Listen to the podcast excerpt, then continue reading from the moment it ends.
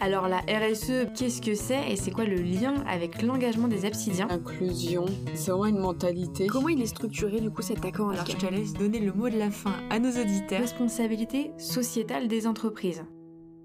Bonjour à tous, bienvenue dans Absidiens engagés. C'est le premier podcast du groupe Absine où on parle d'absidiens qui sont professionnellement engagés moi, je m'appelle Charlotte, je suis en charge de la RSE pour le groupe Absine. La RSE, c'est la responsabilité sociétale des entreprises.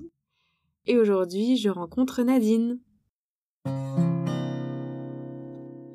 Bonjour Nadine. Salut Charlotte. Comment tu vas? Bah écoute, très bien. Ouais, je suis ravie de t'avoir avec moi aujourd'hui pour cet épisode. C'est partagé. Alors Nadine, tu es responsable de la mission handicap pour le groupe Abside.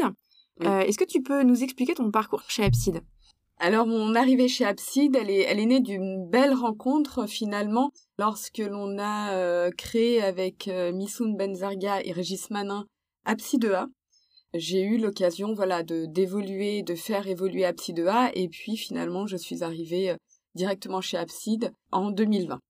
Donc là maintenant tu as basculé sur la mission handicap donc directement intégrée au groupe Abside.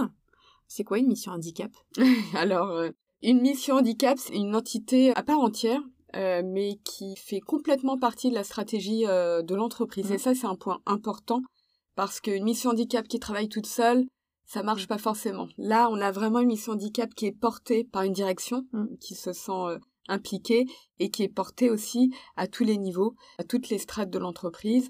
Donc sa première vocation de cette mission handicap, c'est vraiment de pouvoir accompagner et être de conseil auprès de tous que ce soit les managers, les RH, euh, les collaborateurs en externe. L'idée, c'est vraiment d'accompagner et de conseiller, puisque euh, voilà, on peut se poser des questions, on peut s'interroger, euh, on peut parfois avoir aussi des, craintes, mm. parfois par rapport au handicap dans le travail. Donc sa première vocation, c'est vraiment l'accompagnement et le conseil. Et puis finalement, pour pouvoir être force de proposition, elle dessine aussi une feuille de route qui lui permet d'inclure des actions et des acteurs pour trois ans, par exemple. Et là, euh, ça correspond tout à fait euh, aux trois ans euh, de l'accord handicap qui a été mis en place depuis le 1er juillet, 1er janvier, pardon, 2021. Alors, on a un accord d'entreprise du coup qui encadre en fait ces objectifs-là liés à la mission handicap, c'est ça? Exactement, exactement. Finalement, l'accord, comment est-ce qu'il a vu le jour? Le principe d'une mission handicap, c'est de mettre des actions en place et de favoriser l'inclusion des personnes en situation de handicap. Donc effectivement, il y avait déjà euh, beaucoup d'acteurs, il y avait déjà beaucoup d'actions de mise en place avant cet accord. Il y avait une vraie dynamique, mais finalement cet accord, il nous a permis d'encadrer toutes mmh. ces actions, de faire euh, valider par tous et de sécuriser ces mmh. actions avec euh, des budgets, des deadlines, des objectifs, des objectifs, etc. Donc effectivement, on peut tout à fait avancer sans accord, mais mmh. l'accord nous permet quand même d'avoir un encadrement et de, vrais objectifs mm. euh, sur le long terme. Comment il est structuré du coup cet accord handicap? Alors l'accord handicap, il est euh, structuré sous trois axes. Tu as un premier axe euh, qui évolue sur le recrutement, l'intégration des personnes en situation de handicap. Tu as le deuxième axe qui évolue sur le maintien dans l'emploi, donc toute la partie maintien dans l'emploi des personnes qui sont déjà dans notre entreprise et puis le troisième axe, c'est donc l'inclusion en tant que telle. Donc euh, la, sensibilisation, la communication, la formation des acteurs internes. La mission handicap, comment elle est organisée? C'est vraiment très bien organisé. Euh, forcément. mais euh, non pas de mon fait, mais du fait de toutes ces personnes en fait qui ah, sont tu es chef d'orchestre complètement, en quelque sorte, mais ce sont des personnes, les référents handicap, ils sont plus que nécessaires. Ils sont plus que nécessaires parce qu'ils sont eux directement sur le terrain. Alors oui, la mission handicap insuffle une politique, si on peut parler de politique. Elle insuffle des actions à mettre en œuvre, la formation aussi des référents handicap, c'est important qu'ils soient formés. Ils sont formés à quoi, par exemple Ils sont formés déjà à la notion du handicap. Qu'est-ce que le handicap au travail, hein, finalement? Euh, Quels sont les types de handicap qui existent?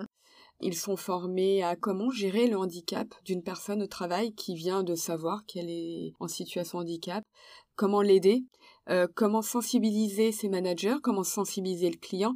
Finalement, ça part d'une petite problématique et ça prend parfois des ampleurs. Et s'il n'y a pas de personnes qui est formée pour gérer tout ça, Mhm. les aménagements de poste, euh, les temps de travail, etc., hein, puisque parfois les personnes sont contraintes de réduire leur temps de travail. C'est important d'avoir une personne qui puisse euh, orchestrer à son tour, au niveau opérationnel, tout ça. Mhm. Donc elles sont formées euh, aussi au handy management, donc comment manager une personne euh, en situation de handicap, comment lui parler, comment la mettre en confiance, comment la conseiller. Donc finalement, sans ces personnes, la mission handicap ne pourrait pas exister, puisque comme je disais tout à l'heure, c'est une entité vraiment qui, euh, c'est une intelligence collective, Mm. et, euh, et le fait d'être intégré complètement dans la stratégie de l'entreprise, ça permet justement de faire redescendre de manière très légitime cette thématique finalement. Mm. Et chaque agence le prend en main et le référent handicap permet justement de sensibiliser continuellement puisque ce n'est pas un sujet qu'on aborde tous les jours, Mm. heureusement d'ailleurs, Qui peut être un peu tabou parfois aussi. et qui peut être un peu tabou, même si ce que j'aime chez Abside, c'est que euh, comme tout sujet sociétal, les gens souhaitent participer en fait à délier un petit peu euh, ces tabous, à s'investir en fait pour en faire un sujet, euh, un vrai sujet en fait sociétal. Ils veulent aussi, voilà, pouvoir contribuer au fait que le handicap, c'est pas une fatalité, mais ça peut arriver à tout le monde. Voilà. Et donc, il faut en parler, non seulement pour eux, mais pour les futures générations. Moi, j'ai eu des échanges avec euh, des personnes qui, qui m'ont dit spontanément, voilà, moi j'ai un enfant en situation de handicap, j'ai pas envie qu'il vive dans une société qui va faire que dès qu'il va mettre RQTH sur son CV, il va voir euh, son CV écarter la liste des prétendants. Au contraire, ce qu'on souhaite, c'est faire que le handicap, même si le mot peut paraître un peu fort, mais finalement on peut être euh, handicapé sans forcément avec, avoir la reconnaissance. Hein. Euh, le handicap, il peut être euh, ponctuel, il peut être permanent. Euh, mais l'idée, c'est de permettre à ces futures générations d'évoluer et de faire en sorte que ce handicap, cette contrainte parfois, devienne une force, est une force, Mm. euh, et en devienne une compétence finalement auprès des entreprises. Complètement. En termes d'action de sensibilisation, tu en parlais tout à l'heure, c'est quoi les temps forts de la mission handicap au niveau, enfin, tout au long de l'année c'est quoi les actions que vous menez? On, on mène déjà pas mal d'actions. Alors les, les référents handicap, euh, déjà, ils font un boulot formidable puisqu'ils ils mènent déjà pas mal d'actions de sensibilisation, eux au niveau local. Hein. Au Ça peut être euh, des webinaires, ça peut être euh, des petites actions lors de leur soirée trimestrielle, ça peut être des petits quiz de temps en temps, intégrer des petits quiz lors des rencontres. Après, en événements ayant un peu plus d'ampleur, c'est vrai qu'on a deux temps forts dans l'année. On a l'événement euh, printemps qui généralement euh, est basé sur un challenge en temps entreprise. Alors cette année, il y aura peut-être un petit euh, Hmm. petite surprise. On fait un petit teaser. voilà, une petite surprise cette année qui va beaucoup plaire, je pense. Et puis donc on a cet événement de printemps. On a également en interne challenge recrutement cooptation. Hein, Ouais. qui permet à tous nos collaborateurs en fait de nous envoyer euh, faire parvenir tous leurs talents euh, qui seraient bénéficiaires d'une RQTH ou d'une invalidité. Euh, nous c'est ce qu'on recherche vraiment des talents atypiques qui nous rejoignent. Et puis enfin, on a le la semaine du handicap. Alors la semaine du handicap, elle est très importante dans le sens où finalement ça fédère toute l'Europe. Toute Mhm. l'Europe, c'est une semaine européenne. Donc il y a énormément d'événements partout en Europe et nous, on a décidé de rejoindre le mouvement Mm. depuis 2019. Et donc on met en place euh, également des challenges, euh, des activités au sein de chaque entreprise. On invite nos collaborateurs, nos clients également à faire des activités de sensibilisation. Et c'est vrai que la sensibilisation, c'est très important. C'est important parce que euh, pourquoi est-ce qu'on donne autant d'énergie et parfois du budget aussi Parce que vraiment, on s'est rendu compte que ça permettait d'éveiller les consciences, d'interroger, de questionner là où finalement on le ferait pas en fait en temps normal. Donc le fait d'avoir ces temps forts, ça permet aux personnes de, de se poser des questions et de se dire ben mince en fait j'ai des biais cognitifs, je me rends pas compte, c'est Mm. inconscient. Et, euh, et voilà, l'idée c'est de prendre du recul, d'avoir une prise de conscience et puis euh, donc il y a d'un côté on a envie de libérer les consciences et euh, libérer la parole. Voilà, c'est ce qui nous intéresse. Nadine, on arrive au terme de cet épisode. Tu nous donnes le mot de la fin? Ouais, avec plaisir. Bah, le mot de la fin, déjà, je suis ravie d'avoir été euh, interviewée parce que j'avais des choses à dire. et que et que j'avais envie vraiment de partager. Tu m'as donné en fait l'occasion de partager ça avec tout le monde et j'espère que ben voilà ce que je dis ça évoque chez mes collègues des choses et euh, je serais ravie de bah, d'aller plus loin dans la discussion. Euh, mais ce qu'il faut garder en tête c'est que l'inclusion euh, c'est vraiment une mentalité.